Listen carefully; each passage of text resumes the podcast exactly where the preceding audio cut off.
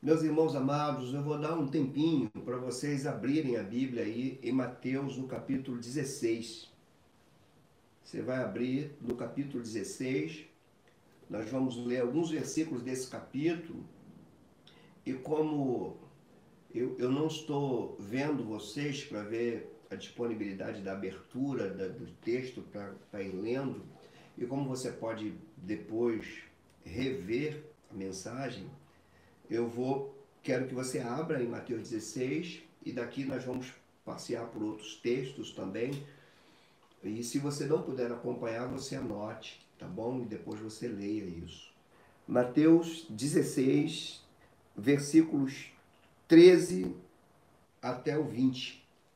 Mateus 16, versículos 13 ao 20, que diz assim: Indo Jesus para os lados de Cesareia de Filipe, perguntou a seus discípulos: Quem diz o povo ser o filho do homem? E eles responderam: Uns dizem João Batista, outros Elias e outros Jeremias ou algum dos profetas. Mas vós, continuou ele, quem dizeis que eu sou? Respondendo Simão Pedro, disse: Tu és o Cristo, o Filho do Deus vivo. Então Jesus lhe, lhe afirmou: Bem-aventurado és, Simão Barjonas, porque não foi carne e sangue em quem te revelaram, mas meu Pai que está nos céus. Também eu te digo que tu és Pedro, e sobre esta pedra edificarei a minha igreja e as portas do inferno não prevalecerão contra ela. Dar-te-ei as chaves do reino dos céus. O que ligares na terra terá sido ligado nos céus, e o que desligares na terra terá sido desligado nos céus. Então advertiu os discípulos de que a ninguém dissessem ser ele o Cristo. Ó Deus bendito, nós nos curvamos diante da tua palavra reconhecendo sua transcendência, sua santidade e também reconhecendo nossa pequenez e nossa pecaminosidade. Rogamos a Ti, Senhor, que a Tua palavra encontre os nossos corações, que o Teu Espírito fale a nós e permita-nos entender o que Ele fala. E mais do que isso, Senhor, te pedimos que este mesmo Espírito esteja conosco, para que esta palavra, por Ele dita, por nós ouvida, seja aplicada em nossas vidas e que para que o nosso cotidiano seja para a glória do Teu nome, Senhor.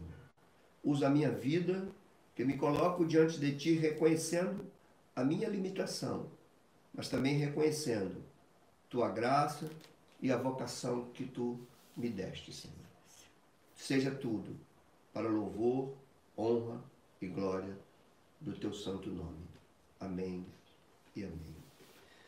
Amados, eu sei que esse texto é lido, conhecido, eu já preguei sobre ele algumas vezes, mas a razão de usá-lo nesse tempo, nesse segundo tempo comum é, do calendário cristão, nesse tempo de, de quarentena que nós estamos vivendo, é, pela, é pelos desdobramentos dele, a centralidade dele, não só a sua centralidade, mas a sua amplitude. Esse texto nos fala muito mais do que a gente imagina. Nós não somos capazes de explorar tudo o que ele possa nos falar, mas ele fala muito. E pelo menos algumas razões a gente pode, em princípio, falar que nos levam a nos debruçar nesse texto e a pregá-lo para a igreja, a expor esses versículos, explicando e aplicando na vida de todos nós, inclusive minha. Uma primeira razão é, para que esse texto seja hoje utilizado por nós é que ele, esse texto está na centralidade do Evangelho de Mateus. A grande, o Evangelho de Mateus começa, começa falando da genealogia de Jesus, filho de Davi, filho de Abraão, relacionando Jesus com as promessas feitas aos judeus, filho de Davi, e relacionando Jesus com a promessa ao, ao mundo inteiro, filho de Abraão. Quem é Abraão, que ele diz, em ti serão benditas, não Israel, mas todas as famílias da terra. Então Jesus, ele é o cumprimento tanto da promessa a Abraão quanto da promessa a Davi. E Mateus está querendo dizer isso, dizendo que ele é o Messias. E aqui ele chega no ápice do seu desejo. Esse texto que nós lemos, ele está no centro do Evangelho de Mateus. Ele então coloca a, a revelação do Pai dada a Pedro como o ponto central daquilo que Mateus está tratando e que tem profundas implicações para a nossa vida. Uma segunda razão de, de ver esse texto central para nós hoje é que ele, além de ser o, o ponto central do Evangelho de Mateus, ele dá início, a partir daqui, Mateus começa a dar início a uma narrativa textual que vai conduzir os seus leitores até a morte e a ressurreição de Jesus. Então nós estamos num divisor de águas aqui. Ele vem mostrando Jesus como Messias, seu poder, seus milagres. Ele vai, quando chega no capítulo 16, aí tem a revelação máxima, que é o pai falando para Pedro quem ele é, e dali ele vem descendo com a sua narrativa até chegar na cruz. Então, a partir desse texto, há uma narrativa textual que aponta para a humilhação de Cristo. Então, isso é muito importante para nós. Uma terceira razão que faz desse texto importante para nós é que a identidade da igreja e a sua consciência missionária estão diretamente relacionados a nós entendermos aquilo que é dito aqui. Aqui nós conseguimos compreender a identidade da igreja em Cristo e compreender também a, a sua consciência, o seu dever, a, a sua missão. E eu quero que você esteja com a mente muito aberta e atenta para isso. É, esse texto também vai nos responder perguntas super importantes para a vida da igreja e para a vida do cristão individualmente. Por exemplo, esse texto vai nos dizer quem é Jesus para nós. Esse texto vai nos dizer o que é a igreja para Cristo. E esse texto vai nos dizer que relação há entre a revelação de Cristo e a edificação da igreja. Então são coisas profundas, são poucos versículos, mas a profundidade não cabe na nossa mente, muito menos nas minhas palavras. Então vamos primeiro tentar entender os pontos principais desse texto, para depois extrairmos as lições doutrinárias, teológicas, que devem ser aplicadas nas nossas vidas. É, a primeira coisa que a gente vê nesse texto é que o ponto central dele, a grande pedra desse texto aqui, é a fala de Pedro, é, ou a revelação do Pai, a revelação de Deus dada a Pedro, registrada no verso 16, que você pode ler aí, ó, verso 16 da segunda parte. Ele diz: Tu és o Cristo, Filho do Deus vivo. Isso aqui é a ideia central do texto. E poderia dizer que é a ideia central da, do Evangelho de Mateus. Repare, o primeiro versículo desse Evangelho, ele fala que Jesus é filho de Abraão e filho de Davi relacionando com as promessas feitas no Antigo Testamento, tanto para Israel como para todos os povos. E agora ele fala que esse, que é filho de Abraão, é filho de Davi, é o Cristo, filho de Deus. Então aqui, filho de Abraão, filho de Davi, Mateus fala. Cristo, filho do Deus vivo, quem fala é o Pai para Pedro, e Pedro então pronuncia. Esse é um ponto importante para nós. Segundo ponto importante desse texto é nós olharmos o contexto, sobretudo o contexto geográfico. O texto vai nos dizer que Jesus estava indo para os lados de Cesareia de Filipe. Essa Cesareia de Filipe aqui não é a Cesareia tão popular vista é, no Novo Testamento em muitas ocasiões, mas aqui era uma região costeira. E é interessante eu citar isso, porque essa região costeira era uma região onde era comum o culto idólatra. O culto a deuses gregos era feito nessa região. Aqui também eles estavam um pouco longe de Herodes. E era um momento propício para Jesus perguntar isso. Isso tudo traz beleza no texto e, e é de suma importância para nós entendermos isso. Aqui Herodes havia construído um templo para adorar um deus pagão. Ou seja, esse lugar é envolvido com idolatria foi o lugar que Deus escolheu para revelar quem é seu filho para os seus discípulos. A revelação do Pai para o Filho não ocorreu dentro do centro religioso de Jerusalém. Ocorreu no caminho a Cesareia de Filipe, onde havia o culto pagão e a idolatria. Isso nos mostra que ele é o filho de Abraão, o filho de Davi. E ele é o filho de Deus, que sua vida e sua obra atingiria todos os povos e não somente Israel. Atingiria inclusive os povos pagãos que se dobravam a outros deuses. Isso tudo está implícito nesse texto aqui e a gente precisa então pegar esses pormenores para a gente é, entender a magnitude das palavras que estão contidas nesse trecho da Escritura Sagrada. Outra coisa muito importante é que Jesus faz duas perguntas aqui. E o ponto interessante, irmãos, é que essas duas perguntas, elas são feitas num cotidiano. O texto está dizendo que ele, Jesus está indo, indo com seus discípulos, se deslocando para Cesareia de Filipe, e nesse deslocamento, nessa caminhada, ele faz perguntas. O que nos mostra, como eu já falei em outros sermões, é a consciência missionária de Cristo dentro do seu cotidiano. Aqui ele não precisou de um lugar religioso. É no cotidiano que ele faz perguntas transcendentes. É no cotidiano também que Deus fala. Esse ponto aqui do texto nos mostra o quanto nós, da área do templo, a nossa vida, nosso relacionamento com Deus não pode se resumir ao espaço do templo. Aqui ele está na arena da vida.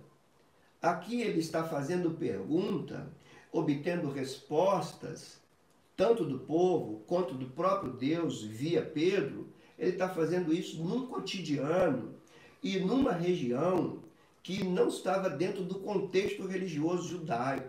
Isso para nós é muito importante. Porque nós precisamos entender que o lugar do nosso trabalho, o nosso caminhar, o nosso dia a dia, por onde passamos, a nossa espiritualidade não pode ser deixada de lado nesses momentos.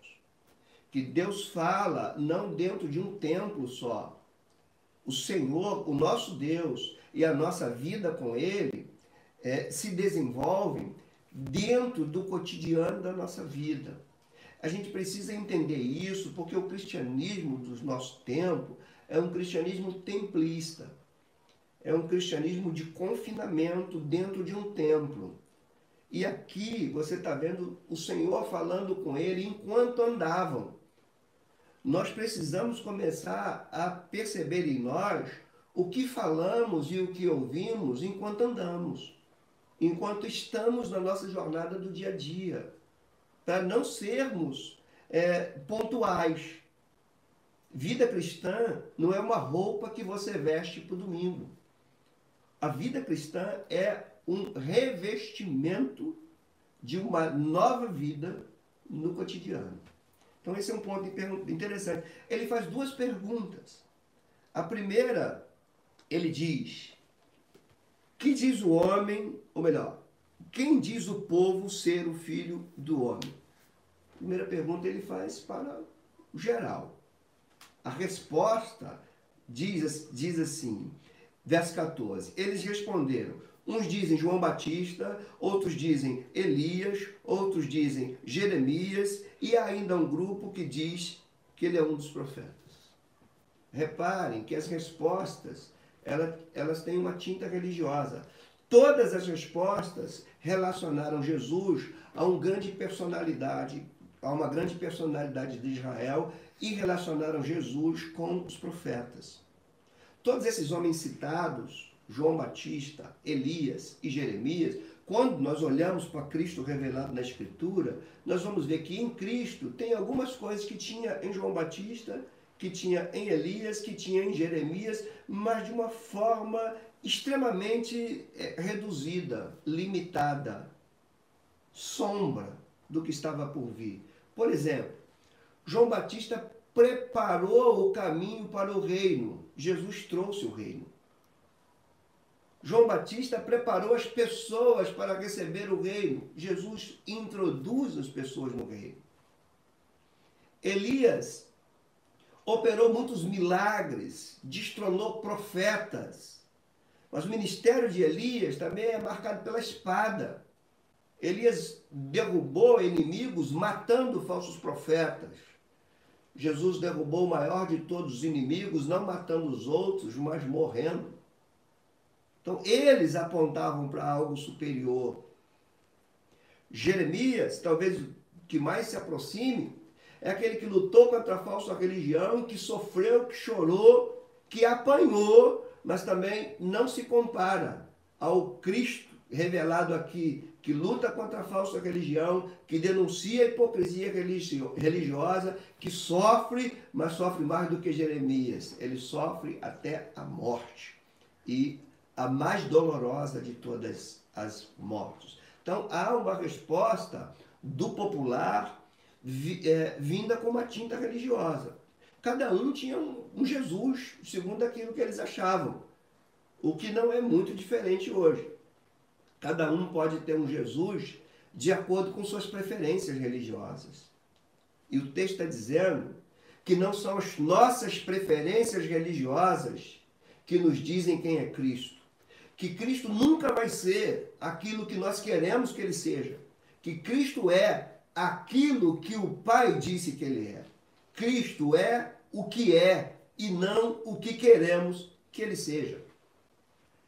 Quando eles respondem isso, o texto nos faz entender que Jesus quer algo mais profundo. Agora, Jesus, ele larga as multidões, ele não pergunta mais o que, que o povo está dizendo sobre ele, ele agora pergunta aos seus seguidores. Quando ele diz, mas vós, continuou ele, quem dizes que eu sou? Essa pergunta era crucial. Aquilo que Cristo era para eles era o que iria legitimá-los para prosseguir com sua missão. E isso é de suma importância para mim para ti num cristianismo tão secularizado como o nosso dos nossos dias. Era Jesus perguntando aos seus discípulos: Quem eu sou para vocês? Esses levariam a missão adiante. Pedro, você vai reparar comigo que Pedro acerta quanto à identidade dele quando ele diz: Tu és o Cristo, o Filho do Deus vivo. Mas Pedro não acerta, ele desconhece ainda a missão dele. Aqui Pedro é revelado sobre quem ele é, mas ele ainda não sabe o que ele veio fazer. Quando você lê mais embaixo na Bíblia, no verso 22, você vai ver esse mesmo Pedro, que disse: Tu és o Cristo, o Filho do Deus vivo, ele é chamado à parte por Jesus. Verso 22 diz: E Pedro, chamando a parte, ou melhor, ele chamou Jesus à parte. Reparem, é esse que disse: Tu és o Cristo, o Filho do Deus vivo, e que Jesus diz: Tu és pedra. Agora Jesus vai falar que esse que é pedra se tornou pedra, mas pedra de tropeço. Olha o verso 22.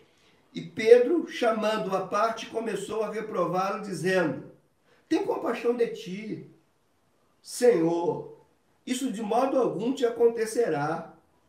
Mas Jesus, voltando-se, disse a Pedro: Arreda, Satanás. Reparem como o homem pode se deslocar da revelação de Deus para a voz de Satanás.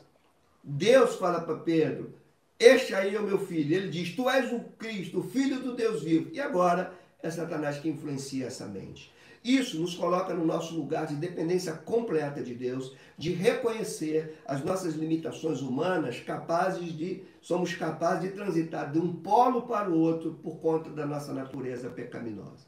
Então ele pergunta, depois ele a resposta de Pedro quando ele diz: Tu és o Cristo, o Filho do Deus vivo, essa resposta é o centro do Evangelho de Mateus, é o centro da minha mensagem hoje.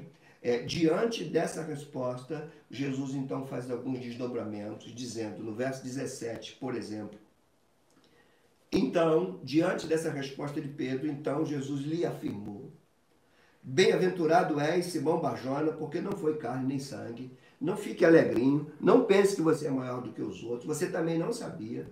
Não foi carne nem sangue quem te revelaram, foi meu Pai que está nos céus. Então ele começa a dizer que isso que Pedro disse, ser humano nenhum seria capaz de afirmar se não fosse revelado por aquele que enviou o Filho. Então aqui é um ponto importante. Depois disso, ele vai dizer, é, bem-aventurado Simão Bajona, e ele prossegue e diz, também sobre esta pedra edificarei a minha igreja. Então, a revelação é do Pai, ele edifica a sua igreja, e ele diz: as portas do inferno não prevalecerão contra ela. E para este Pedro, de acordo com essa resposta, ele diz: Dar-te as chaves do reino dos céus. O que ligares na terra terá sido ligado dos céus, o que desligares na terra terá sido desligado dos céus. E depois ele pede: Não conta a ninguém ainda o que vocês viram, e a razão é que não afirmarem ainda que ele é o Cristo. Irmãos, os desdobramentos da resposta de Pedro são muito importantes para nós antes de nós trairmos lições para cá. Quando ele diz, Tu és o Cristo, o Filho do Deus vivo, Jesus vai afirmar três coisas preciosas para nós. Ele vai dizer que sua igreja seria edificada sobre esta confissão de Pedro, sobre esta revelação de Pedro ou melhor, sobre esta revelação do Pai a Pedro, quando ele diz: Também eu te digo que tu és Pedro sobre esta pedra. Não necessariamente sobre a pessoa de Pedro, mas sobre o Cristo revelado a Pedro e sobre aquilo que Pedro estava sendo estava confessando com seus lábios, sobre aquela confissão do apóstolo, a igreja seria edificada. Reparem, a igreja não é edificada sobre qualquer coisa. Além disso, ele diz que a, a igreja é edificada sobre esta revelação, esta igreja superaria a oposição das trevas e marcharia até contra as hostes do mal. Quando ele diz, esta igreja, sobre esta confissão, eu edifico a minha igreja, e a igreja que é edificada sobre isso, as portas do inferno não prevalecem. Tanto no Antigo Testamento quanto no judaísmo daquele século, a ideia de inferno, ou de Hades, palavra grega, e Sheol, palavra hebraica no Antigo, a ideia disso era uma referência à morte e ao poder de Satanás. O que Jesus está falando aqui é que Satanás não tem poder sobre esta igreja edificada. Ele está dizendo aqui que esta igreja, que é edificada sobre esta confissão, ela pode e ela vai é, derrubar as paredes, as portas do inferno. Isso não significa que a igreja fica acuada num canto resistindo às portas do inferno, mas isso tem mais a ver com a igreja avançando por dentro do Império Romano, dissipando as trevas e trazendo a luz do reino de Deus para aqueles povos. E há uma outra coisa aqui ainda na fala de Jesus relacionada à resposta de Pedro. Ele disse que edificaria a igreja, ele disse que a igreja edificada assim, as portas do inferno, as hostes malignas não prevaleciam, e depois ele diz que essa igreja possuiria uma autoridade. Ela teria as chaves. E aqui, mais precisamente, ele diz a Pedro, verso 19: Dar-te-ei as chaves do reino dos céus. O que ligares na terra terá sido ligado nos céus. O que desligares na terra terá sido desligado no céu. A revelação, então, é dada a Pedro, era a confissão que os apóstolos iam levar. E é sobre esta confissão, tu és o Cristo, o Filho do Deus vivo, que a igreja tem autoridade. A autoridade da igreja está relacionada à confissão de que Jesus Cristo é o Filho do Deus vivo, e essa confissão foi estabelecida pelos, pelos apóstolos. Por isso, irmãos, que a gente vai entender aqui, nesse meu sermão de hoje, que a palavra apostólica é fundamental para a igreja saber da sua identidade. Quando ele diz eu dar-te-ei, ele está falando para Pedro.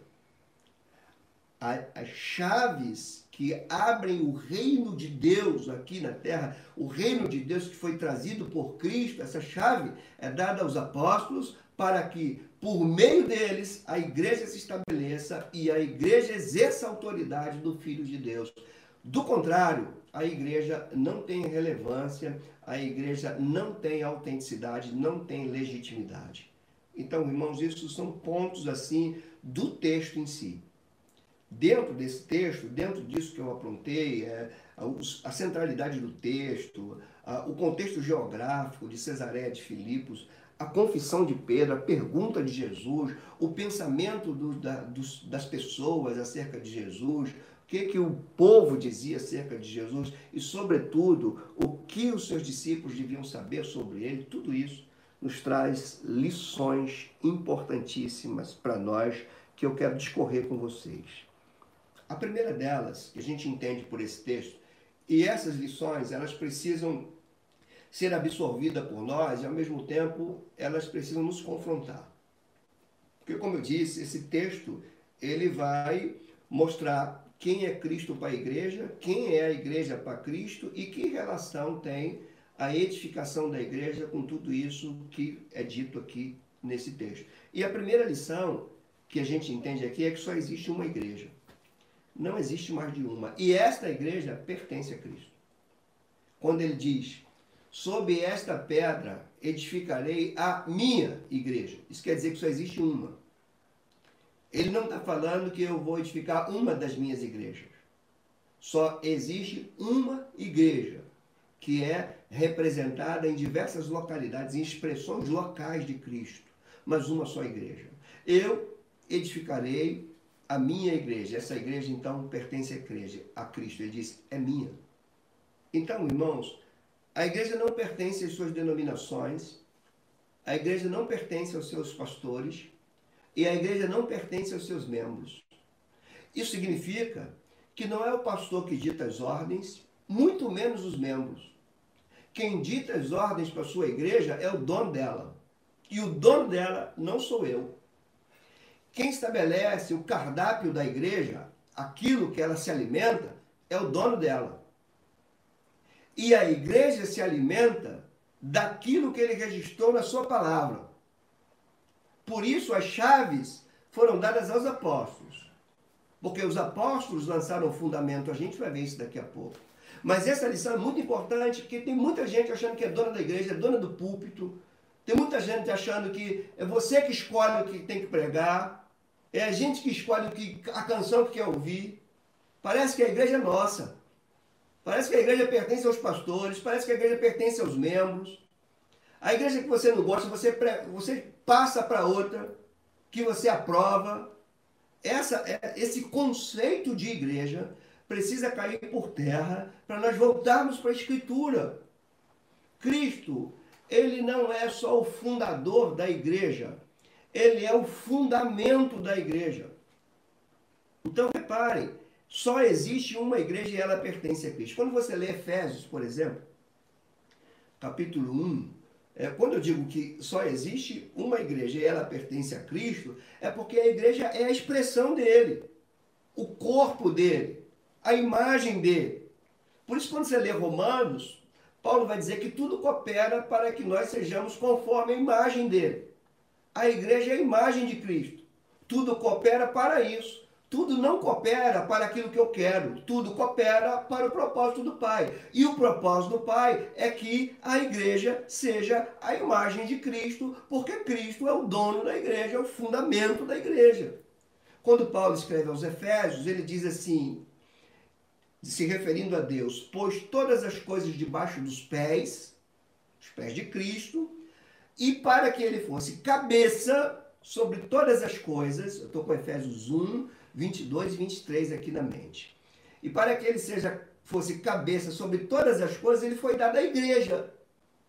E quando se refere à igreja, Paulo diz: ela é o seu corpo, a plenitude daquele que a tudo enche, enche em todas as coisas.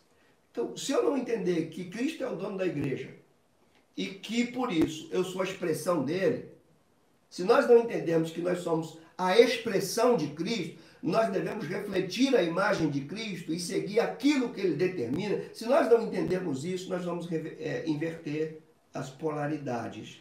Nós vamos achar que é Cristo que tem que ser a nossa semelhança e é Ele que tem que obedecer às nossas petições.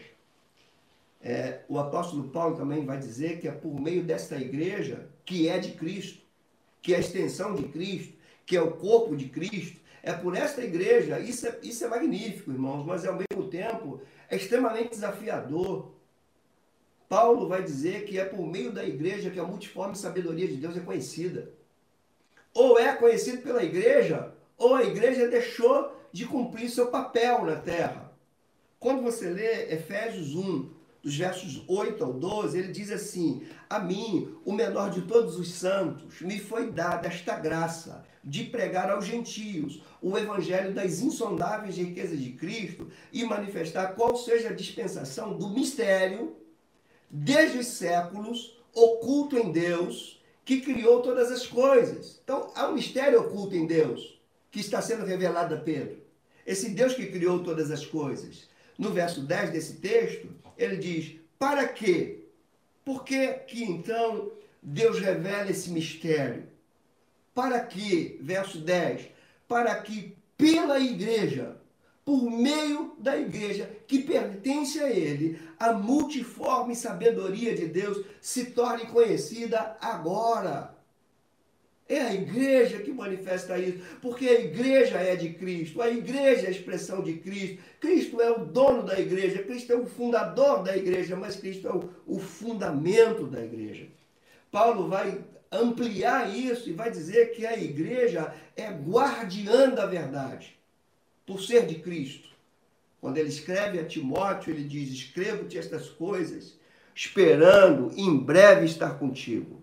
Mas eu, eu escrevo isso para que você saiba, se eu demorar, você fique ciente, Timóteo, de como você deve proceder na casa de Deus. E se referindo à casa de Deus, ele diz: é a igreja do Deus vivo. E ela é a coluna e baluarte da verdade. Irmãos, a igreja não é a nossa casa. A igreja é a casa de Deus. Então nós não podemos nos portar do jeito que nós queremos, porque a casa não é nossa. A casa é dele. A casa é de Deus. É o corpo de Cristo. E ela, diz Paulo, ela é guardiã da verdade, ela é coluna, ela é baluarte da verdade. Isso quer dizer que se a igreja não, não deter, não guardar, não proclamar a verdade de Deus em Cristo Jesus, o mundo jamais conhecerá. E o que a gente vê aqui hoje no nosso tempo é a própria igreja perdendo o sentido de verdade, porque nós vivemos numa sociedade, numa geração que rejeita a ideia da verdade absoluta da verdade objetiva. E dentro da própria igreja, cada um já está tendo a sua verdade. Isso significa que a igreja começa a perder a sua qualidade de coluna e baluarte da verdade e ela vai negar esse Filho de Deus revelado a Pedro aqui em Mateus 16. A segunda lição que a gente tira aqui é que Cristo não é só o dono da igreja. A igreja não pertence, não é só que a igreja pertence a ele, é ele também quem edifica a igreja quando ele diz: Eu edificarei a minha igreja. É ele que edifica. Isso significa que a igreja não pode ser edificada do jeito que a gente acha. Nunca é assim com Deus, irmãos. Moisés não fez o tabernáculo do jeito que ele acha. Moisés não, não, não, não fez, não construiu o tabernáculo com as medidas que ele achava que deveria ser. Teve que ser segundo o modelo de Deus o Senhor edifica a sua igreja e essa igreja deve ser edificada de acordo com o modelo dele. Igreja não é algo estático, ela se edifica. Ela é edificada, ela cresce. Ela não é um prédio de alvenaria. Ela cresce, ela é edificada e é Cristo quem edifica. Igreja não é estática, a igreja é um organismo vivo, dinâmico E como tal, ela precisa ser edificada, tanto coletivamente como individualmente. Tua vida precisa ser edificada. A igreja Ministério da Verdade precisa ser edificada. As igrejas locais precisam ser edificadas, edificadas, crescendo para a glória de Deus. Não pode ser estática, porque é Cristo quem a edifica. E aqui a gente demoraria tempo, seria um assunto específico, que não é o caso para nós. Só quero que você entenda essa lição. As vidas que compõem a igreja devem ser edificadas individualmente e mutuamente, edificando umas às outras. Pedro vai dizer isso na sua primeira carta, capítulo 2, quando ele diz: Lembra que é Pedro que diz: Tu és o Cristo, o Filho do Deus vivo?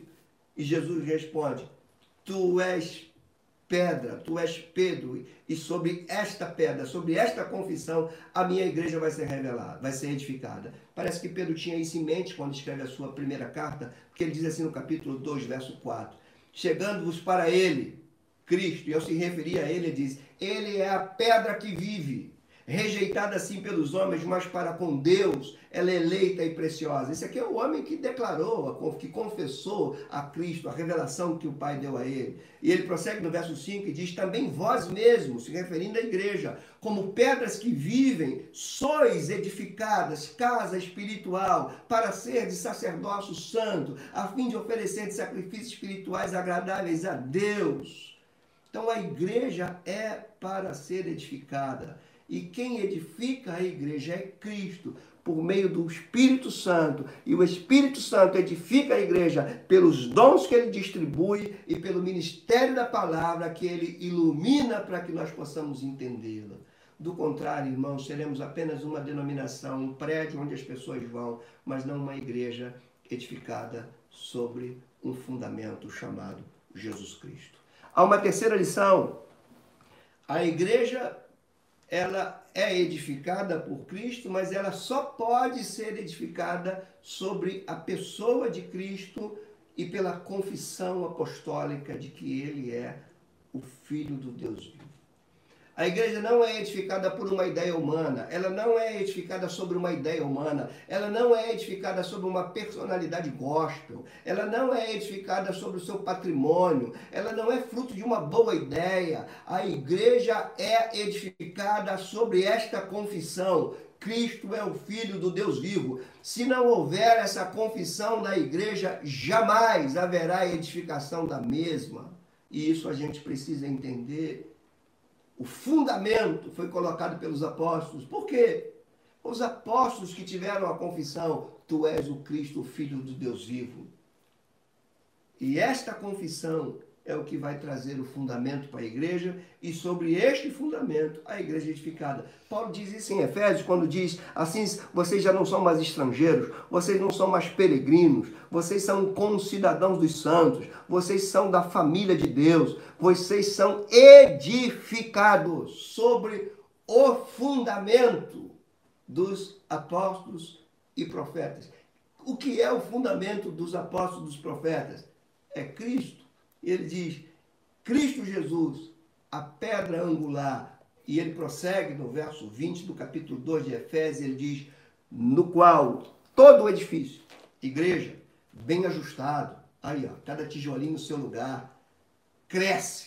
Igreja é para crescer, mas não o crescimento humano, não o crescimento em números, não é o crescimento patrimonial, é o crescimento segundo o modelo de Deus, essa igreja edificada sobre essa confissão que Jesus Cristo é Senhor, sobre esse fundamento eterno, ela é edificada para santuário do Senhor e ele diz: vós juntamente estáis sendo edificados para a habitação de Deus no Espírito.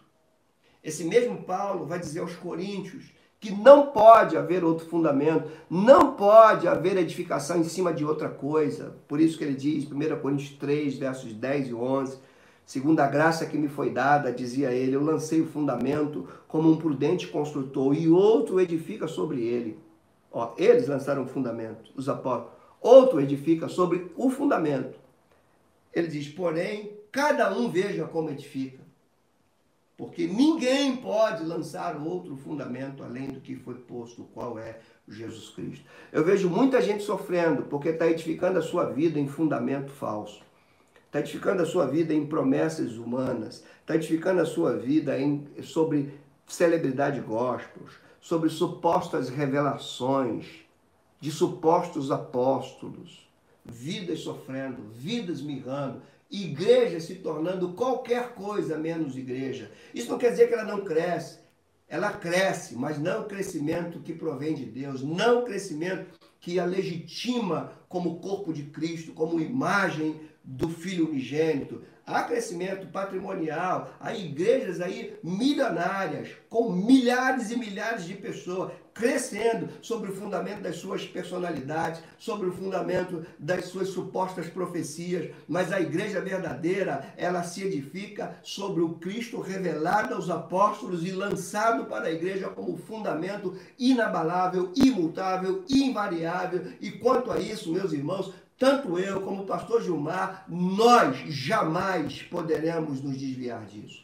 A tua vida está segura se ela está, estiver sendo edificada sobre este Cristo. Se for sobre mim, se for sobre ele, se for sobre as nossas ideias, sobre a nossa denominação, você corre perigo. Mas é sobre Cristo. E nenhuma igreja é edificada sobre esse fundamento se a palavra dele não estiver sendo honrada nos seus púlpitos e nas nossas vidas a uma terceira lição. Cristo e sua igreja não podem ser silenciados pelas trevas. Ele diz: as portas do inferno não prevalecem. Contra qual igreja? Uma igreja que é edificada sobre a confissão de que confissão revelada pelo Pai de que ele é o filho do Deus vivo.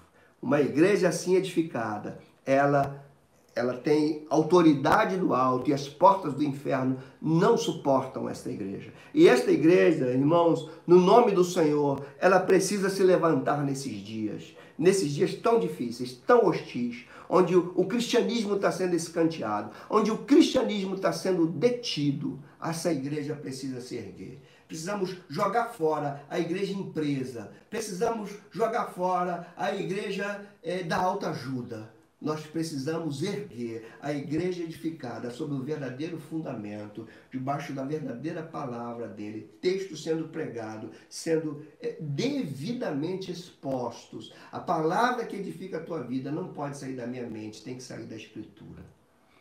Quando Paulo escreve aos Efésios, ele fala dessa batalha. Ele diz: quanto ao mais, sede fortalecidos no Senhor e na palavra do seu poder.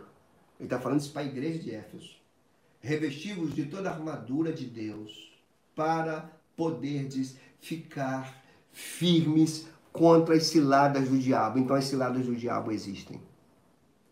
Aos Coríntios ele diz: Eu não ignoro os desígnios de Satanás, mas ele não ganha vantagem sobre mim. E aqui a gente precisa despertar, irmãos. Porque a nossa luta não é contra sangue e carne, sim contra principados, potestades, contra dominadores deste mundo tenebroso, contra as forças espirituais do mal nas regiões celestes. É contra isso tudo que Jesus está dizendo: as portas não prevalecem. É contra tudo isso que a igreja tem autoridade, a igreja prevalece. Se ela for esta igreja, que nem o Império Romano, com todo o seu poderio, foi capaz de extingui-la. Porque as, as portas das trevas não resistem, as portas do inferno, as portas da morte, não resistem a uma igreja que é edificada dentro disso que nós estamos ouvindo aqui. E aí a gente vai para a quinta e última lição. A igreja só é igreja se tiver debaixo da autoridade apostólica. Ele deu as chaves para o apóstolo. Os apóstolos têm as chaves que brigam o reino de Deus. A metáfora das chaves aqui aponta para a função apostólica de abrir o reino para todos os que compartilham dessa confissão. Tu és o Cristo, o Filho do Deus vivo. Todos que reconhecem que Jesus Cristo é Deus, o Filho do Deus vivo, todos que ouvem a confissão apostólica, que agora os apóstolos estão mais vivos, os apóstolos estão aqui, aquilo que eles deixaram escritos. Então, a igreja deve estar debaixo dessa autoridade. Se ela não tiver debaixo da autoridade apostólica, ela é qualquer coisa menos uma igreja bíblica e autêntica. Atos 2, nos primeiros passos da igreja, o texto já diz que eles perseveravam na doutrina dos apóstolos. Disso a gente não pode desviar nunca, nunca. Paulo escreve para Timóteo e diz: mantenha o bom depósito. Ele diz: eu encerrei a carreira, eu guardei a fé. Vai você, guarda o bom depósito. Haverá tempos em que eles não querão, não, não desejarão, desejarão mais a sã doutrina. Eles terão coceiras nos ouvidos. Eles vão procurar mestres segundo as suas cobiças. Mas você não. Você não, Timóteo. Você vai manter firme o bom depósito. A igreja tem que estar sustentada debaixo da palavra dos apóstolos e não procurar mestres que saciam suas coceiras do ouvido e suas cobiças para fazerem do nome de Deus aquilo, alcançar aquilo que eles querem para si mesmo. Igreja não é isso. Por isso que eu falei que esse texto é central. Algumas coisas precisam ser aplicadas em nossas vidas. E aqui a gente precisa de humildade, de simplicidade, de reconhecimento, irmãos, porque é um texto muito emblemático, muito central, que deve ser visto, revisto, sempre, nos púlpitos, nas nossas vidas, porque isso aqui é o que Cristo fala da igreja. É o que o pai fala sobre o filho. A igreja não existe fora dessa realidade. Então eu preciso pensar alguma coisa. A revelação dada a Pedro, ela deve ser pensada por nós hoje. Como é que o Pai disse quem é Cristo? Ele diz: Ele é o Cristo, o ungido, o Messias. E ele é o Messias divino, porque ele é o Filho do Deus vivo. Ele não é filho só de Abraão, ele não é filho só de Davi, ele é filho de Deus vivo, ele é o próprio Deus. E a gente precisa perguntar hoje, com muita honestidade, quem é Cristo para nós? Quem é Cristo para você? Que Cristo você busca? Qual o Cristo que a igreja está pregando? Se é o Cristo da, do, do povão, é o Cristo do popular, é o Cristo que os outros imaginam, idealizam, ou é o Cristo que o Pai revelou a Pedro? Você precisa indagar isso, eu também, com muita honestidade, porque nós podemos estar nos enganando debaixo de uma tinta religiosa, e ao invés de buscar, porque esse é o único, não existe outro, qualquer outra é imagem, e qualquer imagem é idolatria. Porque primeiro você mentaliza um Cristo, depois você coloca esse Cristo para fora da tua mente e passa a cultuá-lo e passa a fazer dele objeto da tua fé. Mas hoje nós somos chamados a pensar que Cristo nós estamos buscando, ou seja, quem é Cristo para mim, quem é Cristo para você, quem é Cristo para a igreja hoje. Segundo, eu preciso ver e você também no cristianismo que a gente vive hoje, qual é o fundamento das nossas vidas? Sobre o que a tua vida está fundamentada? A gente está experimentando uma pandemia. Muitas vidas se desmoronaram. Pastores têm conversado comigo de pessoas que naufragaram na fé. Foram embora, se desmancharam, perderam, porque as suas vidas estavam fundamentadas em momentos bons estavam fundamentadas naquilo que eles diziam que Cristo fazia por eles, das suas dádivas, das suas conquistas, dos seus momentos bons. Tiraram os momentos bons, então o fundamento foi embora, essas pessoas caíram, sobre que fundamento está a tua vida. Se a tua vida estiver sobre este fundamento, que é o Cristo revelado pelo Pai para os apóstolos e transmitido para a igreja, aí pode vir chuva, pode vir tempestade, pode vir ventanias, mas a tua casa não cai, porque ela está construída sobre uma rocha. Então repara, pensa, qual é o fundamento das, qual, qual é o fundamento das nossas vidas? As igrejas estão sendo edificadas sobre o quê?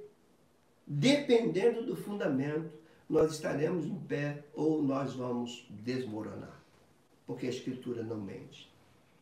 Uma outra aplicação, eu creio que nós devemos pensar e refletir profundamente na nossa natureza de igreja de Cristo, igreja local, e perguntar o que, é que nós temos edificado.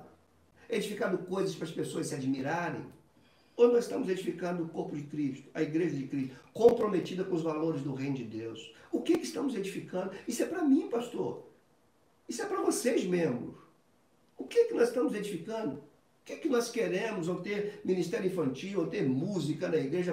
O que, que nós visamos? O que, que nós estamos edificando? Será que nós estamos edificando uma grande denominação para ganhar a admiração das pessoas? Se for isso, a gente precisa repensar, irmão. Nós precisamos edificar a expressão de Cristo na localidade. É isso que precisa ser edificado. Cristo em nós, a esperança da glória. Uma outra aplicação Será que você se sente um tijolo dessa edificação? Será que você acha que você não tem parte nisso? Reparem, é a edificação da igreja é comparada com a metáfora aqui do, do prédio.